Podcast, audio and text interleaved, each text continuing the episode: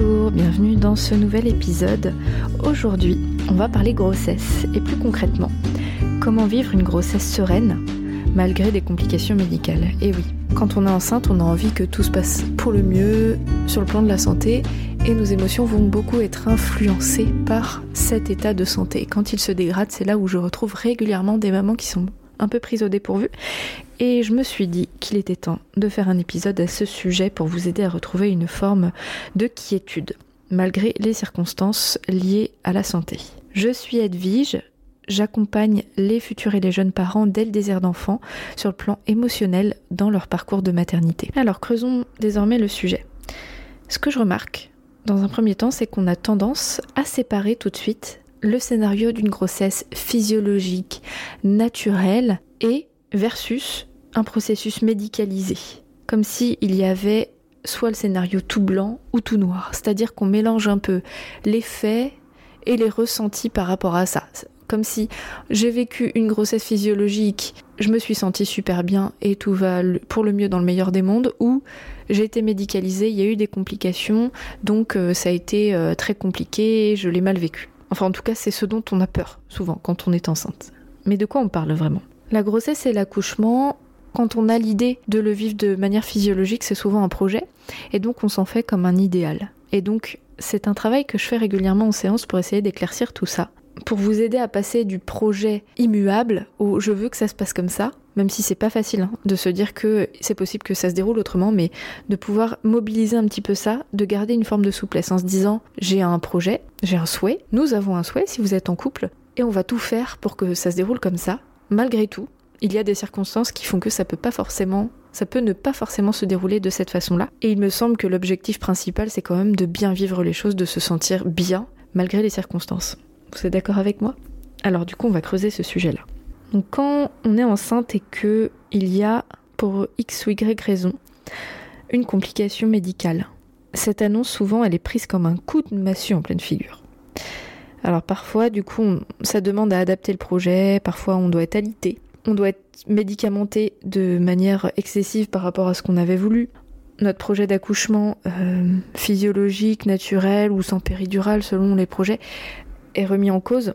On a un suivi poussé avec des monitorings, des touchés vaginaux euh, réguliers. Et c'est souvent très mal vécu, c'est comme si on basculait dans un truc complètement négatif. Et donc c'est là où je vous propose de séparer les deux, c'est-à-dire séparer les circonstances, le fait qu'il y ait des complications médicales qui soient attenantes à vous en tant que future maman, attenantes au bébé, et donc qui demandent une surveillance accrue, une médicalisation accrue et peut-être un accouchement médicalisé aussi. Donc ça, ce sont les circonstances, les faits.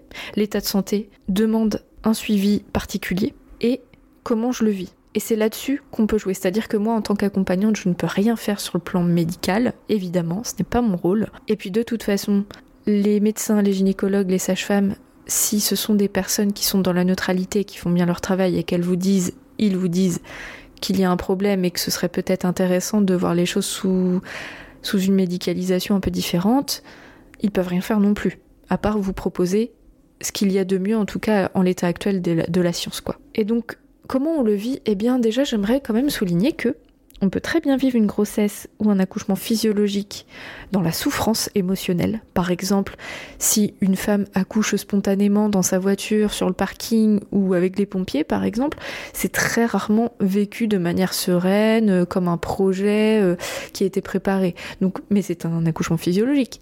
Si tout se déroule bien et que le bébé arrive et que, euh, bon, dans les faits, médicalement, tout va bien la plupart du temps, mais ça peut être très très mal vécu. Alors que on peut aussi vivre une grossesse médicalisée, une complication qui nécessite par exemple une césarienne, et le vivre en conscience, en alignement. Alors comment faire ça? C'est ça qui est vraiment intéressant. Déjà, c'est de revenir à c'est quoi le but? C'est quoi mon but en tant que femme qui accueille la vie?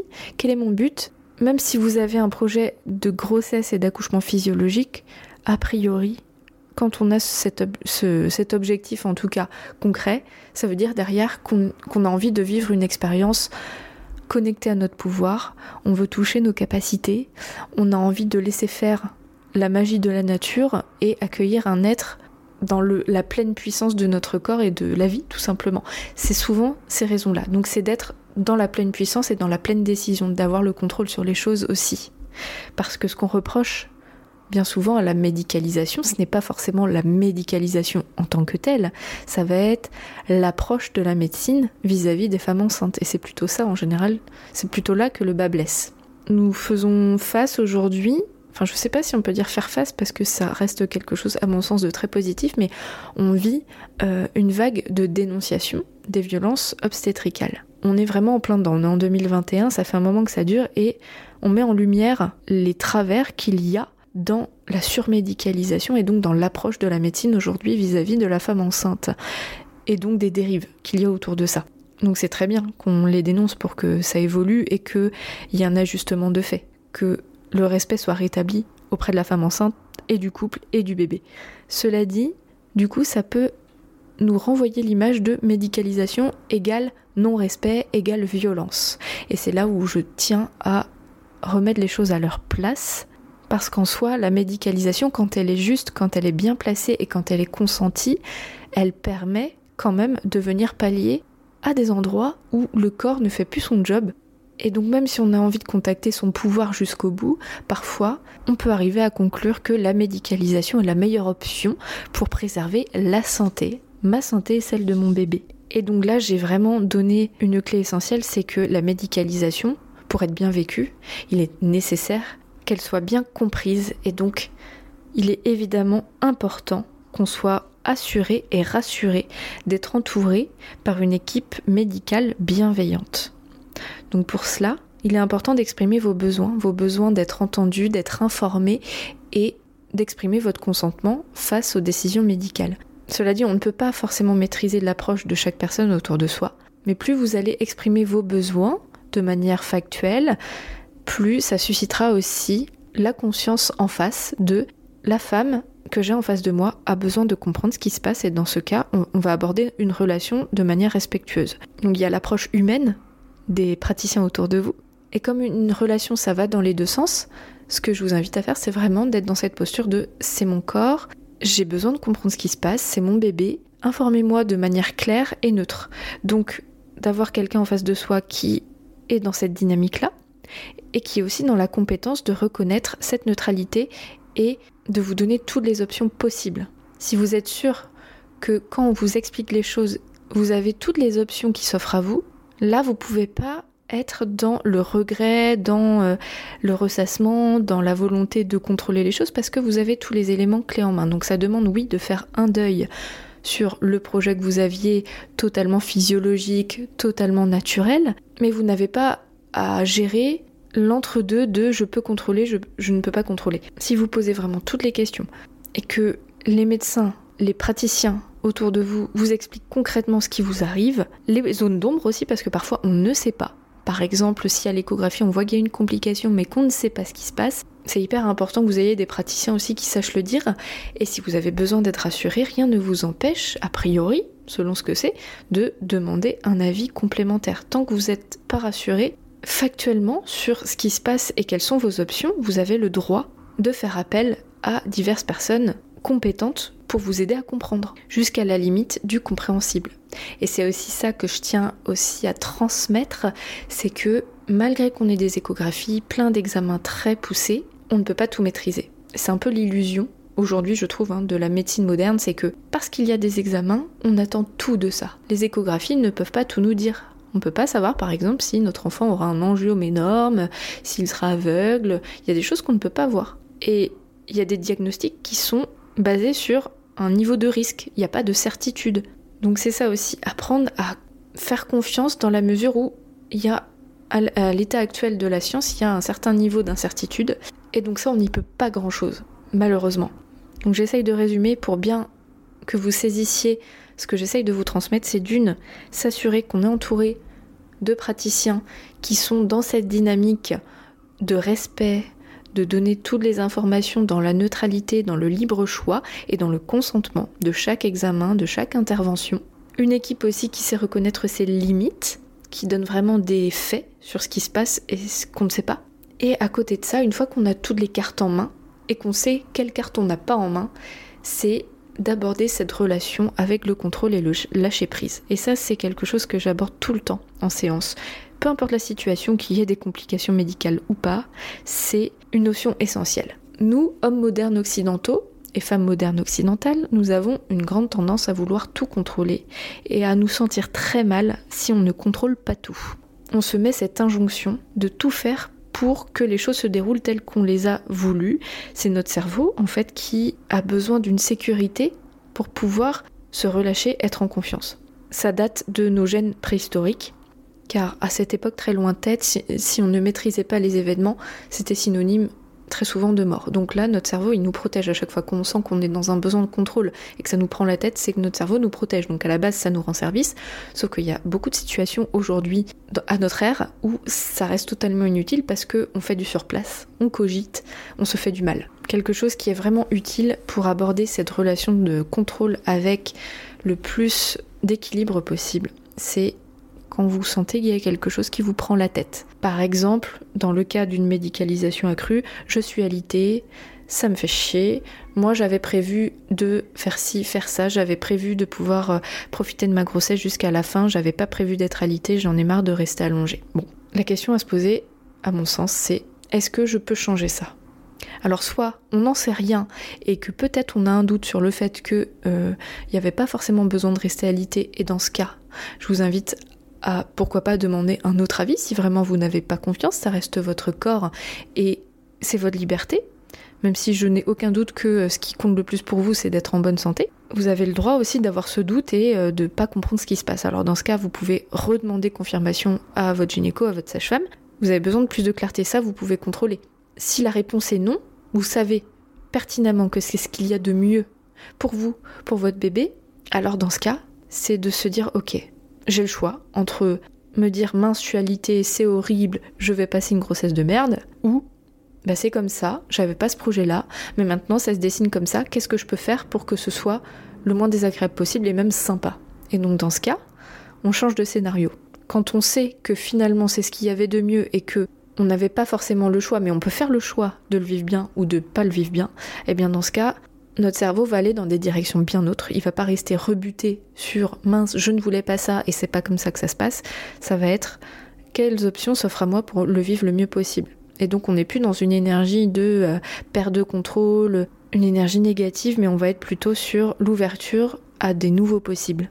Dans le cas de l'alitement, ça peut être ok, bah je vais en profiter pour rattraper euh, une série que j'avais pas regardée euh, depuis longtemps et euh, enfin que je devais regarder depuis longtemps et que j'avais pas fait, ça va être de lire une série de livres. Euh, bah du coup je ne peux plus travailler, bah je vais en profiter pour prendre du temps pour moi, faire de la méditation, écrire un journal de bord de grossesse, que sais-je. C'est d'envisager des nouveaux possibles. Une fois qu'on se lâche la grappe sur ce qu'on ne peut pas contrôler, notre cerveau automatiquement il ouvre un nouveau champ des possibles. Et pour le reste, quand on parle vraiment de l'état de santé et qu'on a des gros doutes et que ça nous fait beaucoup souffrir, je pense que ce qu'il y a de vraiment aidant, c'est de se dire, ok, on ne sait pas comment va bébé. Peut-être que ça va être difficile, peut-être qu'il va avoir des malformations, et ça, ça arrive, ou que vous avez une complication qui met en danger votre santé, celle de votre bébé, et que euh, les médecins décident de vous mettre sous contrôle permanent, vous hospitaliser par exemple, c'est de se dire, bon ok, il y a une part qui m'incombe, c'est comment je le vis, il y a une part qui ne m'appartient pas, et elle appartient aujourd'hui à la médecine. Et si vous avez fait tout ce travail de voir que vous êtes en confiance, que vous avez tout compris ce qui se passe et que vous êtes bien assuré que euh, les personnes euh, savent ce qui se passe pour vous, en tout cas elles savent euh, ce qu'elles peuvent savoir, et qu'elles abordent la relation dans le respect, ça va être de se dire ok bah du coup la médecine vient pallier quelque chose que je ne peux pas faire moi-même. Ça ne veut pas dire que mon corps n'est pas capable, qu'il a mal fait. Parfois, il se passe des choses qu'on ne maîtrise pas. Et dans ce cas, je fais confiance au reste, à la vie. Et ici et maintenant, je suis avec mon bébé. Il me comprend, on est en lien, on est en relation et ça, personne ne peut me le voler. Même si l'avenir est incertain, même s'il y a des complications, personne ne peut vous voler le fait que là maintenant, votre bébé est avec vous. Et si vous m'écoutez et que vous avez eu des complications, vous avez perdu un bébé ou que ça s'est mal passé ou que sais-je, vous n'avez pas eu le projet que vous vouliez finalement, ces moments que vous avez passés en lien avec le bébé que vous aviez dans votre ventre au moment voulu, personne ne peut vous le voler, vous avez apporté ces choses-là à votre enfant à ce moment-là, et ça, ça n'a aucun prix. Il se peut qu'aussi tout se passe bien après, ça se peut, que finalement il y a eu un diagnostic un peu douteux, qu'on ne savait pas trop, et c'est de la faute à personne, c'est comme ça. L'état de la science nous donne des infos comme elle le peut, il y a une part de risque, une part de certitude, une part d'incertitude, et ce que je remarque quand même souvent, c'est que quand il y a cette part d'incertitude ou alors euh, des erreurs aussi qui peuvent arriver au niveau médical, bah souvent les femmes, les couples vivent très mal parce qu'on est ballotté entre examens médicaux, on est restreint dans ses capacités. Et au final, quand tout se passe bien, c'est un peu le truc de se dire euh, tout ça pour ça. Et il y a souvent des regrets. J'ai pas assez profité de ma grossesse, j'ai transmis trop d'énergie négative à mon bébé.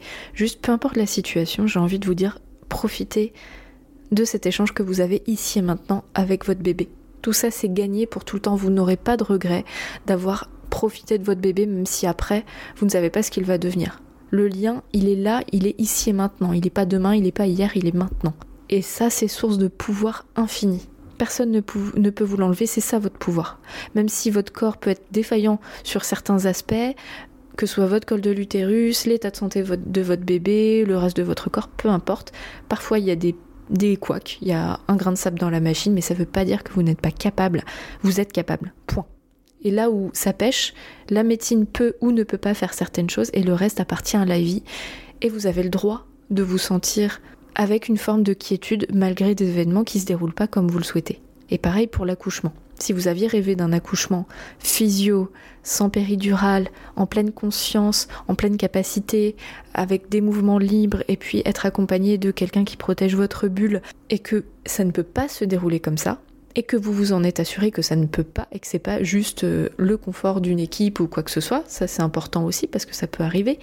Si vous êtes sûr de ça, eh bien dans ce cas on ouvre un nouveau champ des possibles.